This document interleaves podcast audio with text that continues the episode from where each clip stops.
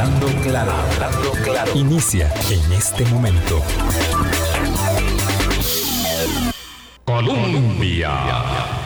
Con un país en sintonía, buenos días a todas, buenos días a todos. Muchísimas gracias por estar con nosotros. Álvaro Murillo, un servidor, los saluda, les desea que sea una semana muy buena, muy agradable, muy productiva. Que el marco político electoral nos deje respirar, que los acontecimientos políticos nos dejen, eh, bueno, eh, tener una semana menos... mm, eh, tensa, menos apurada, con menos noticias de última hora, ciertamente, que como fue la semana anterior. Ojalá que sea así, pero bueno, sabemos que esta es la dinámica política y además la dinámica electoral, específicamente hablando. Hoy, 22 de noviembre, nuestra directora, y durante toda esta semana, nuestra directora Vilma Ibarra no estará con nosotros acá, probablemente escuchándonos, sí, en vivo o en alguna de las plataformas en donde ustedes también pueden escuchar el, el programa. Queda en Facebook, eh, queda en... eh, bueno, ahora les, le- lo, lo repaso para, darle con, para darles con más precisión, para que quede ahí y puedan también eh, aprovechar la- las reflexiones, los apuntes, las- los comentarios que sobre el contenido del informe del Estado de la Nación hace Ronald Alfaro. Ronald Alfaro es politólogo, es eh, investigador eh, responsable de algunas eh, partes del informe del Estado de la Nación, del que ya hablamos el viernes con Pamela Jiménez Fontana sobre la parte socioeconómica y el impacto de, la, ah, de la pandemia hace que ya trae el país en la desigualdad y grandes problemas, grandes retos que tenemos como país y de los que, como decíamos eh, en la invitación, no tenemos por qué sorprendernos. Ciertamente es una alerta que se nos ha venido indicando y ahora la pregunta es cómo hacemos para que dentro de 20 años, 30 años, podamos decir, lo corregimos, lo enderezamos, ¿Por dónde pasan las soluciones? ¿Cuál es la medicina? Todas pasan la política. Queramos o no, nos guste o no, nos aburre, nos canse, nos, nos, nos dé eh, eh, rabia, eh, quizás. Pero esa es, la política es por donde pasan las soluciones a esos problemas, no solamente la elección o la campaña electoral, las dimes y diretes entre candidatos presidenciales o legislativos, pero esto por supuesto es parte de lo que eh, es necesario pasar para instaurar nuevas autoridades, para que lideren, ojalá, eh, pues políticas que vayan en el beneficio de todas y todos. El asunto es cómo está ese marco político. De esto hablamos hoy con Ronald Alfaro. Buenos días, Ronald, con nosotros hoy. Hola, buenos días Álvaro, para vos, para, para toda la audiencia. Eh, pues sí, bueno, un placer, Eh, Es necesario, Ronald, es necesario que hablemos de esto porque eh, siempre es muy oportuno los apuntes que nos haga el informe del, del Estado de la Nación, los hallazgos, pero específicamente en este contexto electoral aquí en Costa Rica. Y si vemos algunos otros referentes o países con los que a veces nos comparamos o nos queremos comparar o nos comparan desde afuera, como lo es Chile, entonces uno dice, bueno, bueno, Chile, Uruguay, eh, pero también Panamá en algunos puntos de vista. Bueno, si nos comparamos con Nicaragua, ahí pues llevamos una ventaja demasiado fácil, eh, ciertamente, pero eh, es importante ver esto. Y arranco por aquí, Ronald. Ayer hubo elecciones en Chile y, bueno, se van de nuevo a segunda ronda. Parece que la segunda ronda ya es la norma en las elecciones en Chile. ¿Y, y quiénes son los participantes? Eh, las eh, opciones de izquierda y derecha. Bueno, de más a la derecha y de más a la izquierda. Y esto implica una reconfiguración y esto implica que, eh, bueno, que los chilenos tendrán que decidir entre dos opciones que probablemente no les sientan, no les representan tanto como creían. Y aquí hablamos ya de crisis de representatividad que vamos a, Claro. que, que tiene que ver con, con Costa Rica. ¿Cómo viste, Sí. cómo, cómo explicas con tus Ah. ojos de, de la ciencia política esto de Chile ayer, Ronald? es muy interesante, ¿verdad? Ver estos fenómenos en tiempo, en tiempo real, ocurriendo, digamos, en el, en el momento, porque, bueno, claro, eh, lo, que, lo que representan estos resultados es una reconfiguración política, ¿verdad? El mapa político chileno eh, eh, está, entrando, está entrando el país eh, a una nueva era política, ¿verdad? Chile, cuando después del episodio, digamos, de la, de la dictadura de Pinochet, eh, y tratando precisamente de evadir, digamos, las, las posiciones más extremas, pues los partidos se agruparon alrededor de grandes coaliciones electorales, ¿verdad? Una de centro derecha y otra de centro izquierda, Entonces, que fueron las que durante 30 años lograron dinamizar la política chilena y, concentrar el respaldo, los apoyos, eh, pero lo que vimos ayer más bien es precisamente la desaparición de esas, de esas opciones, el, bajo respaldo electoral que tienen, eh, que los hace quedar fuera de la definición de la segunda ronda, eh, y la, el, surgimiento de las fuerzas más de los extremos que logran reunir un respaldo importante eh, y meterse en la segunda en la segunda ronda. En las primeras elecciones que celebran los chilenos después del estallido social del 2019, después de la convocatoria de la constituyente, pues, está, está redactándose la, Hay una asamblea constituyente eh, de Chile. Entonces, es como que los chilenos dijeron, mire, ¿quiénes nos han gobernado? Por supuesto, después de la dictadura de Pinochet, ¿quiénes nos han gobernado en los últimos 30 años? Bueno, no queremos nada con ellos. Vamos a otras opciones que pueden ser de, de, por, ahí, de por un lado o del otro lado opuesto. Sí, por alguna de esas. Sí, alguna, digamos, y, y, los liderazgos de estas figuras, ¿verdad? O estos, de estas agrupaciones, eh, pues tienen, tienen, tienen características muy peculiares, ¿verdad? Eh, uno de ellos, este, un abogado, eh, digamos, con una, con una importante, o, o, que le presta, digamos, una, una gran importancia a, la dictadura de Augusto Pinochet, al modelo de sociedad de ese momento, a incluso algunas eh, fuerzas políticas eh, externas, ¿verdad? más de derecha, eh, tipo Donald Trump en Estados Unidos, Bolsonaro en, en Brasil, el partido Vox en, en, España. José Antonio Cast. Exacto, que es el que lidera, lidera la, preferencia. Y, y, el segundo en, apoyo, que es el, el líder estudiantil hoy día, después de, después de eso fue, ha sido diputado, ha sido congresista,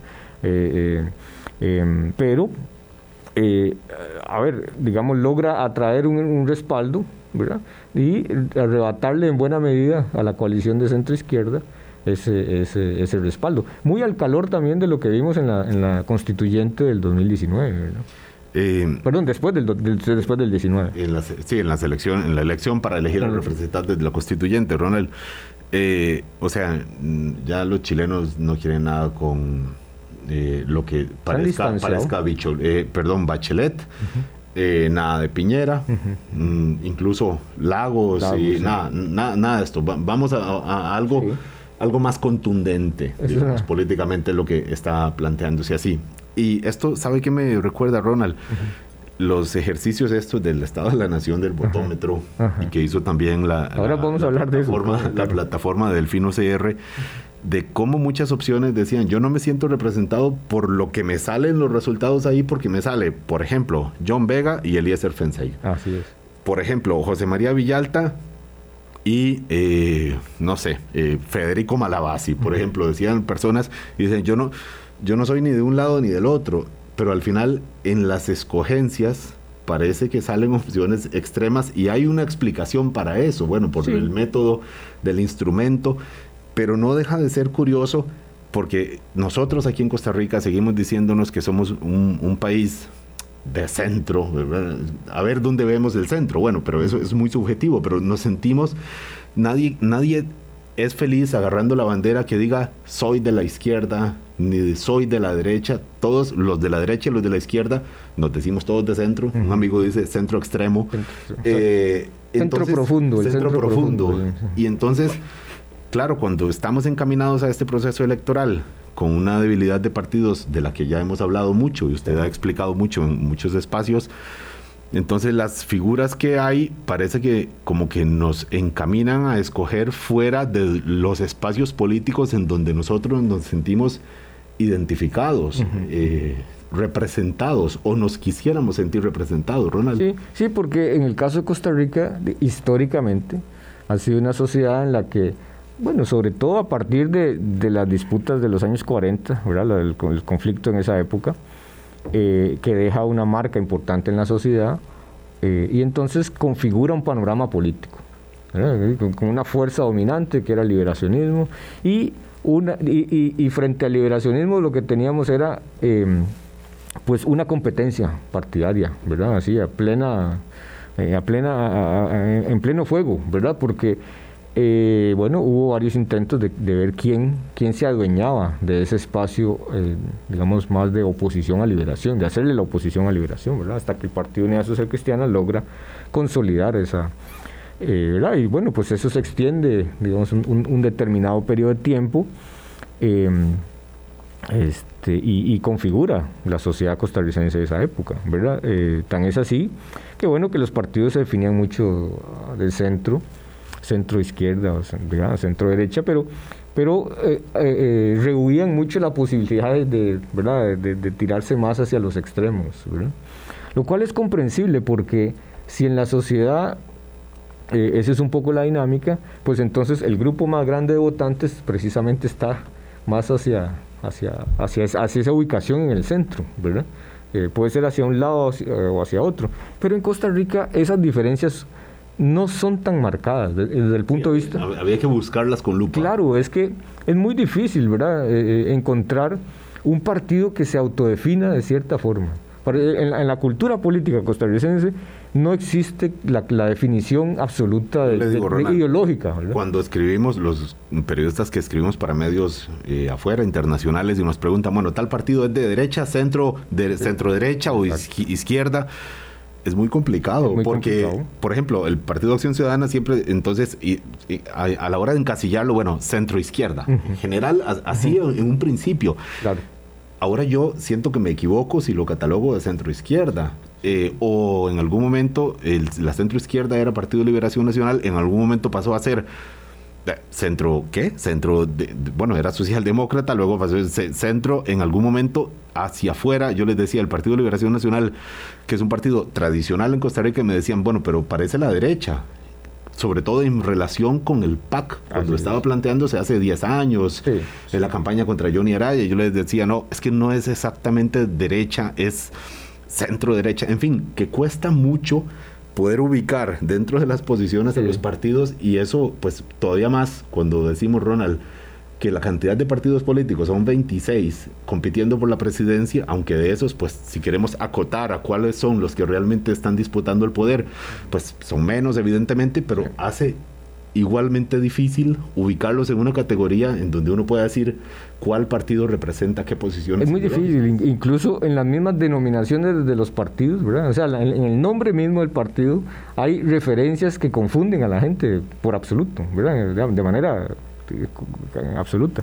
Porque entonces, bueno, eh, es esta combinación entre si es una cosa o la otra. ¿Verdad? Eh, o cuando, si el partido plantea una plataforma, pero cuando está en gobierno es diferente a lo que se decía antes, y entonces, bueno, eso hace una mezcla muy complicada. bueno, creo que, vamos a ver, la, política electoral costarricense, cuando los partidos, estos políticos movilizaban al electorado de manera, de una manera masiva, eh, no necesariamente lo hacían sobre plataformas ideológicas, ¿verdad? Eh, muchas veces era al, calor de liderazgos, ¿verdad? Es muy personalista. O sea, siempre ha sido así, porque de repente decimos, bueno, es que ahora lo que importa es la persona y no tanto el partido. Bueno, en realidad siempre, siempre, ha sido. Sí, siempre ha sido porque los partidos, digamos, eh, en términos de sus ideas, muchos de ellos han sido como más bien muy pragmáticos en el sentido de decir, y, esto no es en literatura internacional sobre, sobre los partidos políticos, cuando, cuando los partidos se definen con una etiqueta, eso les da como una rigidez, ¿verdad? En el sentido de que decir, bueno, entonces tiene que apegarse a esa, a esa etiqueta, izquierda, derecha, o, ¿verdad? Pero lo que pasa es que cuando los partidos son flexibles, eso les da como mucha posibilidad de maniobrar, ¿verdad? De acomodarse. Y entonces buscar precisamente dónde, dónde pega, dónde, dónde hay más, dónde calienta más el sol. Eh, y, y, definirse en relación con la demanda política que haya, como un restaurante que como que la gente dice, bueno, ¿qué hay para comer? No, dígame usted qué quiere comer y yo le, y yo le hago. Un menú a la carta. En cambio, si me defino como, como un restaurante, no sé, vegetariano o de mariscos, pues ya ya complicado porque luego sí, claro. ya eh, hace que menos gente llegue a buscar a buscar lo que yo lo que ofrezco. Ronald, y esto Claro, habla de crisis de representatividad, que es, algo que eh, ahora está planteado con más eh, contundencia en lo que eh, ustedes han señalado y de la dificultad de que las opciones políticas, de que las capacidades políticas puedan atender las, las demandas de, cambio. Por tanto, más dificultad de que la democracia resulte útil para solucionar los problemas que la población señala, llámese empleo, llámese seguridad, llámese corrupción, que en, sí mismo atenta contra las posibilidades políticas de atender, es, es, un ciclo, ¿verdad? Eh, y es algo de lo que plantea también el informe de Estado de la Nación. Son las 8.16 de la mañana. Les eh, decía que este programa queda, además de acá en vivo en la 98.7 o por Facebook, queda ahí en el Facebook, en Twitter eh, Hablando Claro CR, en SoundCloud, en el, Apple, en el Apple Podcast y en Spotify. Ya me hizo el recordatorio Luis, le agradezco muchísimo para que podamos eh, digerir a poquito. Si usted se tiene que bajar del carro ahora mismo, sepa que queda ahí a disposición también. 8, 17 de la mañana, vamos al primer corte, volvemos con Ronald Alfaro. ¿Cuánto puede desde la política resolver los problemas que tenemos, económicos y sociales? Eh, mucho, pero hay que atender los problemas de la política misma también. Colombia.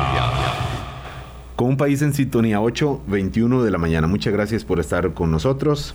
Dice el informe de Estado de la Nación. En el marco de la crisis sanitaria, Costa Rica está experimentando un fuerte desgaste de capacidades políticas e institucionales de su sistema político y su Estado para implementar políticas que atiendan problemas estructurales como la alta desigualdad y el empobrecimiento, la dualidad estructural de su economía, esto de los dos mundos que a uno les va de maravilla y a otros eh, sufriéndola. Y también dice, y los problemas para el financiamiento sostenible del estado de bienestar, o sea, que haya plata para que el Estado pueda atender a la gente que se va quedando atrás. Y luego dice, y las políticas de gestión ambiental también. Entonces, Ronald Alfaro es parte del equipo eh, que trabajó en, esta, eh, en este informe del Estado de la Nación. Ronald, ¿a qué se refiere cuando dice que no se están atendiendo los problemas grandes? Porque luego uno ve estos tres años, por ejemplo, cuatro, y si queremos ver los ocho, uno dice, bueno, sí ha habido eh, decisiones importantes, sí ha habido proyectos importantes y además que trabajosamente se han aprobado pero que son todos como tapagoteras, son más o menos ir saliendo del día a día y dejando para después enderezar el camino eh, de estos problemas grandes que hemos mencionado. Bueno, lo, que sucede es que, bueno, el, sistema político ha entrado en una dinámica, especialmente en estos últimos tres años, eh, en el que efectivamente ha dado respuestas, porque eh, si bien es cierto, hay fuerzas y, condiciones, de, condiciones políticas muy adversas. Eh, eh, eh, para, para, para lograr que el sistema político responda y reaccione. Es decir, en otras circunstancias, por ejemplo, la baja popularidad del gobierno, la inestabilidad del gabinete, que ha tenido varios nombramientos en la cartera de la presidencia, de Hacienda o en la cartera de la Cancillería.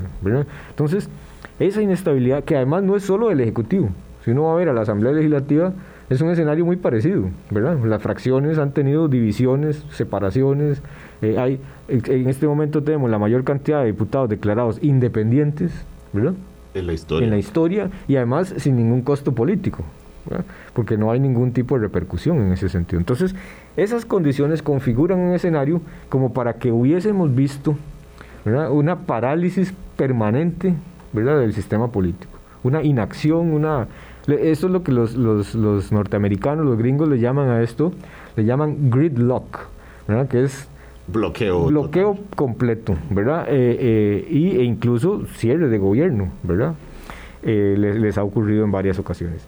Pero entonces, bueno, en Costa Rica no estamos observando ese escenario, ¿verdad? Por paradójico que sea. pero entonces, bueno, la respuesta es, bueno, ¿y, qué ha sido del, sistema político? ¿Cuáles han sido esas respuestas? Y eh, en buena medida cuando analizamos los acuerdos políticos que hay, nos damos cuenta que hay eh, una, una eh, la, reacción ha estado muy motivada por la respuesta a asuntos de, de, corto plazo, ¿verdad? A, temas eh, incendios que, hay que apagar, ¿verdad? Eh, y que entonces, bueno, demandan una gran atención del sistema político y una gran acción o, gran cantidad de acciones para resolver, por ejemplo, la crisis fiscal, que por varios años se postergó. Y entonces, bueno, hasta que, bueno, llega el momento... Estaba el agua al cuello. Cuando ya está el agua al cuello y decir, bueno, ahora sí, tenemos, ya, ya no tenemos dinero para, para cubrir las necesidades, digamos, y las prioridades del Estado. Ok, bueno, entonces vamos por la crisis fiscal. Eh, después viene, bueno, la crisis sanitaria. Lo interesante, Álvaro, es que, bueno, un acuerdo funcional, un acuerdo político entre las fuerzas del Ejecutivo y el Legislativo, varias de ellas, primero permitió que la crisis fiscal, digamos, se atendiera. Entonces, ah, estás concentrado en ese incendio. Viene la pandemia y el acuerdo deriva hacia esa otra, ¿verdad? Hacia otro flanco. Claro, no es que el acuerdo se formó para eso, ¿verdad? Eh, pero finalmente derivó hacia allá, ¿verdad? Y las fuerzas de oposición han sido, han contribuido mucho con, digamos, con, con la, eh, con el Ejecutivo para mantener una, una, cierta estabilidad, ¿verdad? Porque lo contrario sería muy complejo. Y al mismo tiempo, el país tenía que avanzar en su agenda de implementación sobre el tema de la inserción a la OCDE, ¿verdad? La Organización de la Cooperación y el Desarrollo Económico, que es como el club de los países este, más desarrollados en el mundo, que, que, tiene una, hay una serie de, hay una agenda de cumplimiento de eso que es, que es muy estricta. Entonces uno ve, bueno, eh, la agenda no es que solamente haya atendido esos temas, pero hay un recargo importante de, esos asuntos. Y entonces eso deja de lado, ¿verdad? digamos, le pierde, le, le pierde interés a los otros asuntos relevantes, como cuáles, bueno, como el tema del desempleo, como el tema de la economía, como el tema de pues los temas de, protección ambiental, ¿verdad? Y otra serie, por ejemplo, la reforma política. Claro. Que tampoco se ha, que tampoco avanzado. Está en la cola de las prioridades. exactamente. Entonces, en este momento no es el incendio que se atiende y entonces deja de ser la prioridad. ¿Sabes? Por eso decíamos, si tuviéramos que compararlo, hemos ido eh, arreglando la, la eh, las goteras. Eh, las goteras cuando ya es mucha el agua que entra. Eh, y hemos ido como manteniendo la casa en pie. Así es. Pero esto no quita que se vaya deteriorando, incluso estructuralmente. Estructuralmente. Sí, ahí, ahí es donde señala el informe un riesgo muy importante, ¿verdad? Porque entonces en estas condiciones no se puede estar apagando incendios al mismo tiempo que estás reforzando las bases, por ejemplo.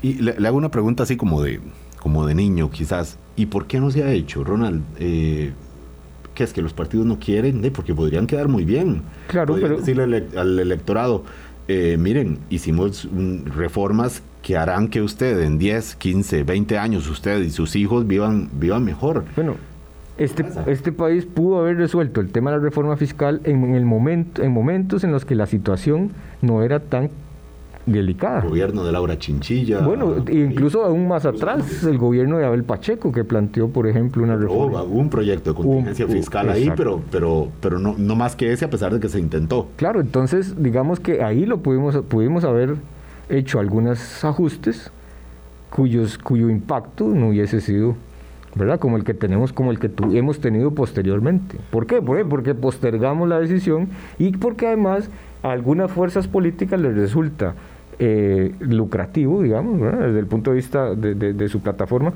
decir, bueno, nos oponemos a, las reformas tributarias, por ejemplo. Y la gente premia eso. Y de alguna forma... haciendo preguntas como de niño, de verdad, Ronald. Perdón, pero... El, electorado premia eso, dice que bien, que bien ese partido político que está impidiendo eh, arreglar problemas eh, de, con visión de, mediano y largo plazo. Bueno, e, en algunos casos incluso varios de esos partidos políticos que jugaban a vetar ¿verdad? Estas, estas alternativas, eh, bueno, han sido de, distintos colores políticos, ¿verdad? Acción Ciudadana. el PAC cuando estaba, el PAC cuando estaba en oposición fue un partido que, que vetó varias de estas reformas, A pesar de que, de que tenía expresiones como el propio, la, figura de, de Solís eh, empujando en una dirección y los diputados, o algunos, la mayoría de ellos, en, la dirección contraria. entonces, eh, eh, el, postergar estas decisiones, el llevarlas a una situación extremo, ¿de qué hace uno cuando está con el agua hasta el cuello? De tirar, pedir salvavidas. Es la única alternativa que queda, ¿verdad? Cuando en realidad pudiste haber tomado, digamos, acciones mucho más tempranas, con menos impacto en, colectivo y eh, eso te hubiera permitido, eh, digamos, naufragar una situación o, atravesar una situación con, menor, con menor riesgo, ¿verdad? Pero es cuando jugás al filo de la navaja, pues una cosa de estas, si te sale mal, ¿verdad? o si hay algunos asuntos que, mm, de alguna forma descarrilan esas alternativas, pues entonces estás ya, eh, digamos, con muy poco margen de maniobra. la consecuencia directamente para los partidos que han estado en el, en el poder, y cuando digo en el poder, no solamente me refiero en el poder ejecutivo, me refiero también, por supuesto, a los que han tenido eh, periódicamente sus, sus curules, nueve, dos, cuatro, seis, incluso estos de, como de segunda línea, los partidos medianos, digamos. Eh, bueno, también han pagado un, costo eh, electoral cuando uno ve que ahora las eh, opciones políticas planteadas en esta campaña electoral son muchas más y esto lo que dice es que de alguna forma hay un mercado eh, de, ciudadanos buscando otras opciones y algunos partidos ni siquiera les ha dado el chance de verlos gobernar en el Ejecutivo para decir, no, mire, ya con, ya con usted no, o partidos o figuras, ¿verdad? el caso de, Otto Guevara, por ejemplo. Entonces, eh, es lo que llegamos ahora, en lo que ustedes hablan, de alguna forma, crisis de representatividad. Así es. Sí, porque el costo de todo esto es que la gente, la, ciudadanía, eh, no se siente representada por esos partidos, por esas, ¿verdad? Eh, no se siente plenamente representada por ellos, ¿verdad? Entonces hay, siempre hay un reclamo recurrente eh, a estas agrupaciones de que están desatendiendo las prioridades y los intereses de las, de las personas. la opción que fue el PAC en algún momento, luego ya se vio que no, eh, o por lo menos no, complació evidentemente a las, eh, pretensiones de muchas personas que han votado por, por este partido. Eh, o, por, o por otros que, insisto, que han tenido su cuota de poder legislativa, porque hay que dejar de pensar que cuando uno dice los partidos que han estado en el poder, referirnos solamente al, al, gobierno, al poder ejecutivo, no, ahí eh, importa muchísimo también. Son las 8.31 de la mañana, vamos conversando con Ronald Alfaro, investigador del Estado de la Nación, sobre el, terreno político en el que finalmente se desarrolla este, mm, esta competencia electoral encaminada al 6 de febrero también. Ya volvemos. Colombia. Con un país en sintonía, 8.35 de la mañana. Cuando hablamos de los problemas de los partidos políticos, eh, queremos verlos como ajenos, más ahora que nos sentimos más ajenos que nunca de, las organizaciones, de los partidos políticos. Pero lo que pasa es que estas son las eh, plataformas de representación que luego, por supuesto, eh, se reflejan en los cargos públicos que nos representan, en la Asamblea Legislativa, en el Poder Ejecutivo. Y lo que hagan o dejen de hacer no afecta solamente al partido político de donde vienen, sino a las instituciones en donde estos partidos colocan a sus representantes que han ganado las elecciones. Entonces, cuando decimos que Costa Rica es un país que tiene una institucionalidad eh, fuerte, que soporta eh, los, los, distintos eh, factores adversos que pueda haber, y que en comparación sobre todo con la región centroamericana, pero en general con América Latina, nos va muy bien en términos de fortaleza de las instituciones, la pregunta es, Ronald, ¿cuánto ¿Cuánto está resistiendo esto? Cuando hablamos fortaleza de las instituciones, estamos hablando también fortaleza de las instituciones para atender los problemas del país que, hemos, que veníamos diciendo. Eh, la desigualdad, el desempleo, la crisis eh, ambiental, la pobreza, por supuesto, todos los problemas que ya están planteados. Entonces, Ronald, ¿cómo salen las instituciones, eh, digamos, ¿cómo, ¿cómo se ha visto este efecto de la crisis de representatividad, de la debilidad de los partidos políticos en las instituciones. Es posible hablar de que las instituciones estén sanas a pesar de que, la, de que los partidos políticos estén con tantas flaquezas. No, en realidad, por ejemplo, eh, vea que en, los últimos años hemos juntado un, como, como, diríamos, un, un, combo, un combo complicado, porque usted tiene el ejecutivo muy desacreditado, ¿verdad? Eh, no, no, no este, no el anterior, cada varios. uno más que el anterior. Cada uno más que el anterior, y entonces, bueno, eh, viene un momento en el que hay crisis políticas y, el efecto y el impacto de ese es, muy, muy pronunciado. Eh, en el lado del legislativo, pues sigue predominando una baja calificación de la gente.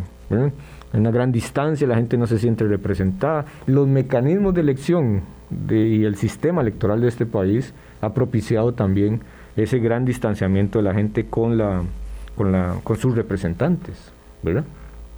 Eh, a tal punto que, por ejemplo, si ustedes salen a hacer una nota periodística para decirle a la gente, usted sabe cómo se, cómo se, cómo sus votos se convierten en un escaño de alguien que lo va a representar, eh, la gente no lo tiene claro, ¿verdad? Es demasiado, eh, de, demasiada distancia ahí. Y por otra parte, en el judicial, pues también ha, tenido unos embates muy importantes, crisis políticas, y, la tiene. Me y decir que, que la tiene. Eh, lo que pasa es que es mucho menos chispeante, digamos, es, es más de, de, baja intensidad, mm, pero esto no quita que no sea de, poca intensidad, ¿verdad? Y estamos por ver, ahora que están además por nombrarse, el nuevo fiscal general, el nuevo eh, jefe del Ministerio Público y los pulsos internos en la Corte, que son pulsos típicamente políticos, eh, son activos. Durante muchos años en este país, pues el, presidente de la Corte duraba largos periodos, los, la Fiscalía no había, no había tanta intermitencia, ¿verdad? tanta inestabilidad, eh, pero ahora ese no es el escenario. ¿verdad? Entonces usted tiene a los tres poderes de la República en una situación realmente compleja desde el punto de vista político, como para eh, hacerle frente a qué? Bueno, precisamente a resolver los incendios que surgen ¿verdad? con el corto plazo, esas emergencias que hay que atender en el corto plazo y reaccionar de manera inmediata, pero por otro lado, para atender la otra, las otras grandes agendas que, tiene, que sigue teniendo este país. Claro. Y, que, y que es necesario resolver, ¿verdad? Eh, y, que, es lo que precisamente la ciudadanía demanda. ¿verdad? Eh, y que las instituciones no están siendo capaces de procesar. ¿Por qué entonces, qué, es lo que vemos del, lado de la ciudadanía? Pues hay una gran, eh, eh, una, una, una, gran disposición a protestar y además a hacerlo de manera, como, le, como llamamos nosotros en el informe, de manera confrontativa. ¿Qué es una protesta confrontativa? Los bloqueos que impiden el tránsito de las personas, eh, las huelgas, el cierre de edificios, eh, los, padres en las escuelas. ¿Qué hacen? Cerrar, la escuela, le ponen un candado a la escuela cuando hay una necesidad que atender. Entonces, esa es la forma en la que, digamos, reacciona el, sistema. A pesar de que, eso sí, sigue, digamos, en Costa Rica hay como señales de, que sigue predominando una vocación democrática. por ejemplo, el diálogo social. Usted puede tener estallido social, digamos, en determinado momento, pero lo que baja la temperatura de eso es la convocatoria a un diálogo social. Pero también como un método de, medicina de emergencia. Claro. Eh, que fue lo que vimos en, finales del 2019, 2020. 2020. Exactamente. Sí, hace un año estábamos en esas, con, el, diálogo social convocado por el gobierno después de las protestas eh, que, duraron bastante con este movimiento que se llamaba Rescate. Exactamente. Eh, entonces, eh, de nuevo es también atender lo, urgente. Es atender lo urgente, pero entonces el diálogo, Los, los actores sociales dicen, bueno, vamos a convocar al diálogo, nos vamos a sentar a resolver las diferencias. Y, nosotros en el informe estudiamos un trabajo que hizo la investigadora Nicole Girón, estudiamos tres, tres casos eh, conflictos, ¿verdad? Taxistas Uber, el caso de la pesca de arrastre el aprovechamiento del camarón eh, y el diálogo multisectorial de finales del año pasado. ¿Qué, lecciones dan de, esos análisis de esos casos? Bueno, que efectivamente los diálogos sirven para bajar las, la intensidad de la protesta, ¿verdad? Eh, pero descuidamos mucho el proceso de gestión de esos diálogos. Posterior. Posterior, ¿verdad? Hay que decir, bueno, si, si, si vamos a un diálogo, ¿cuáles han sido los resultados de ese diálogo? Eh, eh, ¿Cuáles fueron los compromisos? ¿Y en qué plazo, por ejemplo, se van a, se van a cumplir? las partes, ¿qué fue lo que acordaron? Ahí nos descuidamos por completo. Claro.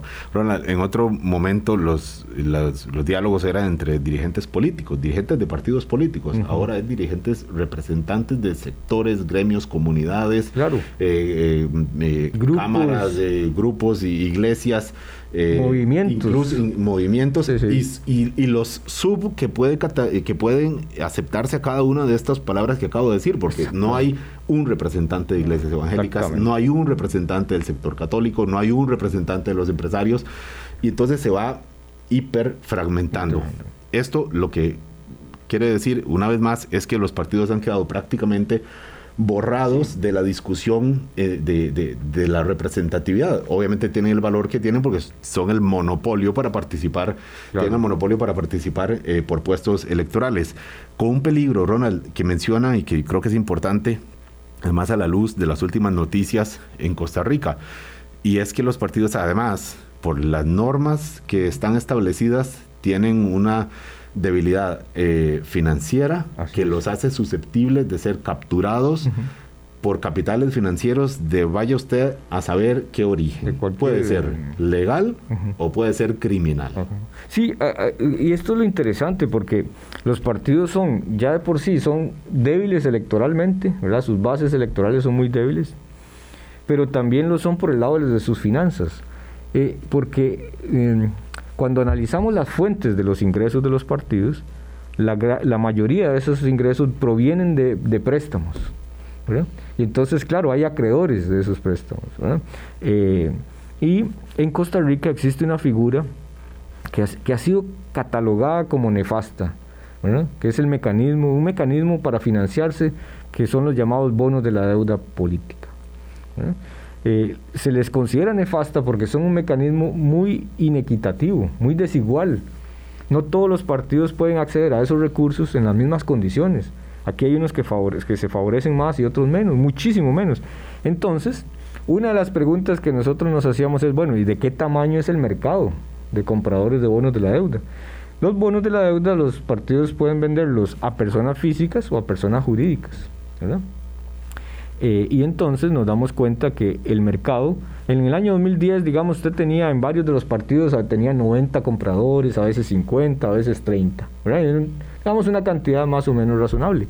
Pero en el 2018, una gran parte de los partidos solo tenían un, único comprador de bono. Y entonces eso significa que solo emitieron un bono, por el que paga la fiesta. El que paga la fiesta manda el baile, digamos. Entonces, ve que ahí estamos hablando de una gran cantidad de dinero y en Costa Rica, eh, eh, por, los, por los, las disposiciones que tenemos legales, hay buenos controles en términos de qué es lo que están recibiendo los partidos, cuánto liquidan y cuánto van a recibir por deuda estatal. Pero no necesariamente los controles son lo suficientemente robustos como para ver la procedencia de esos, de esos dineros. Claro, quizás el problema no está en controlarlo, sino en cambiar las normas para evitar que los partidos sigan optando por esos, por esos, mecanismos. Que estas normas, ¿quiénes las cambian? De, pues la Asamblea Legislativa. ¿Quién manda en la Asamblea Legislativa? Por supuesto, los diputados. ¿De dónde vienen? De los partidos políticos. Claro, y entonces se vuelve ese círculo, claro. digamos, vicioso en el sentido de, bueno, de que no hay, eh, no se toman decisiones sobre un mecanismo de esta naturaleza, que lo que hace es, otra vez, desnivelar completamente la competencia. ¿verdad?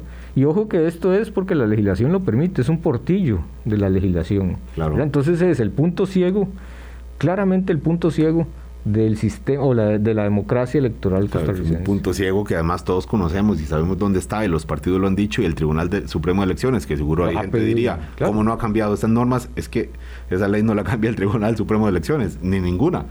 Ellos pues eh, ejecutan e interpretan y han han eh, promovido muchísimas veces reformas que luego los diputados se niegan a hacer o por razones genuinas que creen que no creen en ellas o porque están dedicados a otros temas que también a, la emergencia o porque responden a, a, sectores que se están viendo beneficiados con la situación actual de las normas. En realidad la, creencia popular en esto muy, muy, muy extendida es que los partidos políticos en Costa Rica se financian por la deuda del Estado, ¿verdad? Pero en realidad esa es la última parte del ciclo electoral, ¿verdad? Ahí también los partidos también reciben donaciones, ¿verdad? Pero ahí lo interesante es menos. cada vez menos donaciones, pero además, bueno, cada vez menos en, en, cantidad de donaciones. Sí, en cantidad de donantes. De donantes, pero por ejemplo, el promedio de donaciones sí ha aumentado. Claro. Cada, cada, donante donando muchísimo más dinero. donan más dinero, ¿verdad? Son menos personas, pero donando más dinero. Eh, y es muy interesante porque nosotros tenemos patrones territoriales de esas donaciones, ¿verdad? ¿En dónde, en dónde se concentran? Por lo general vienen de donde hay más votantes, obviamente. Centro del país. Centro del país. Donde hay más riqueza también. exactamente. Entonces, digamos, bueno, pero también están los ingresos propios, ¿verdad? De los partidos. ¿Qué son ingresos propios de un partido? Los ingresos, por ejemplo, hay, algunos de sus militantes o algunos de sus representantes que eh, aportan cuota, una, una cuota de su salario al partido pero también, eh, Álvaro, es eh, la fuente por donde ingresan los dineros cuando se, por ejemplo, para registrar una candidatura, claro, para inscribirla. Sí, sí, los, 40 millones 40 que millones, un candidato precandidato presidencial o 20, bueno, cambian según cada partido. Exacto. Son las 8.48, vamos al último corte y volvemos con Ronald Alfaro del Estado de la Nación. Colombia. Con un país en sintonía, 8.41 de la mañana. En la plataforma aquí 70030303, varios radioescuchas nos dicen por qué no, em, no hablamos de la situación del Ministerio de Educación, del último episodio con el texto este de tipo pornográfico que estaba en una de las plataformas ligadas al Ministerio de Educación. Eh, bueno, eh, hemos hablado y seguro que vamos a volver a hablar del estado de crisis de la educación y por supuesto esto pasa y de nuevo volviendo a lo que hablamos antes con Ronald Alfaro, y esto pasa en buena medida por la, la capacidad de la institución de resolver el problema. ¿Y cuál es la institución primera? La primera, no la única, pero sí la primera, pues el Ministerio de Educación Pública, que es para mirar. Ahora como e, es es sí o sí un tema de campaña electoral, qué va a pasar con el Ministerio de Educación Pública. Y si usted fuera candidato presidencial aquí sentado, Ronald Alfaro, yo lo primero que le preguntaría es, dígame, ¿quién va a ser su ministro de Educación Pública? ¿Por qué? Y cómo, porque ya ahora se impone también Hacienda, también seguridad, también eh, eh, empleo, muchísimos otros eh, temas, pero este ya ahora resulta ineludible y que si de algo sirve el episodio de este triste, desagradable texto que estaba en una revista del, del espacio del Ministerio de Educación Pública, que si de algo sirve sea para poner el foco en el Ministerio de Educación y en la situación de la educación, la situación crítica de la educación costarricense, eh, y que no nos quedemos en, el chispero y el problema y el desagrado de este de este episodio. Ronald Alfaro, son las 8.53 de la mañana. Usted como investigador del Estado de la Nación, eh, imagino que, bueno, los periodistas que cubrimos la campaña electoral también eh, nos interesa ver si la gente se entusiasma con la, con la campaña, se entusiasma, se interesa, se vincula de alguna manera. Y hay, eh, hay algunas herramientas que salen ahí. Hablamos del, del voto CR, que es un, mecanismo, un juguetico, por decirlo de manera simpática, que está puesto ahí para que las personas participen y recojan de alguna forma con quién se identifican en algunas ideas generales de, esta de esta campaña electoral. Nosotros en campaña siempre eh, aportamos, procuramos aportar a la ciudadanía información útil, oportuna, eh, relevante. Eh, tenemos una plataforma web que se llama votemoscr.com. ahí está información donde vamos a ir publicando información conforme se va desarrollando la campaña. Se van a hacer análisis muy detallados del contenido de los planes de gobierno. Eh, no de, digamos, no de las generalidades, sino de cuántas propuestas traen esos planes de gobierno, en qué temas y, todas las diferencias. Pero también tenemos una, una herramienta y una aplicación web eh, que se llama el, votómetro, donde, bueno, ante una oferta electoral tan amplia, ¿cómo hace uno para cubrir a todos esos candidatos y partidos, para conocerlos? Bueno, una forma es responder 32 preguntas en las que eh, podemos saber al final cuál es el nivel de coincidencia de nuestras respuestas como ciudadanos con las de cada uno de los candidatos a la presidencia. ¿En, dónde, en cuáles temas somos más cercanos a, ellos eh, y en cuáles más distantes? Y que sea un elemento más para tomar la decisión, no el único. No es el único, exacto. Pero esta es una, se puede encontrar en, otra vez, en votemosr.com, eh, donde está disponible el enlace para, digamos, a, responder esas preguntas y pues conocer la información detallada de las candidatas. Luego no nos asustemos si nos encontramos con demasiadas coincidencias con ese candidato electoral que consideramos que jamás debe gobernar este país, pero decimos, bueno, ese piensa como yo, ¿qué hacemos ahora? Exacto, sí, sí, es una forma de, otra vez, de, de, poner, de poner a disposición de la gente herramientas que sean eh, prácticas útiles y relevantes. Muy bien, muchísimas gracias, Ronald. Gracias, Álvaro, un saludo para, para todas las personas que nos escuchan, que tengan un buen día. Que tengan buen día, que tengan buena semana. Volvemos a saludarnos mañana a las 8 en punto de la mañana. Hasta luego. Hablando claro, hablando claro.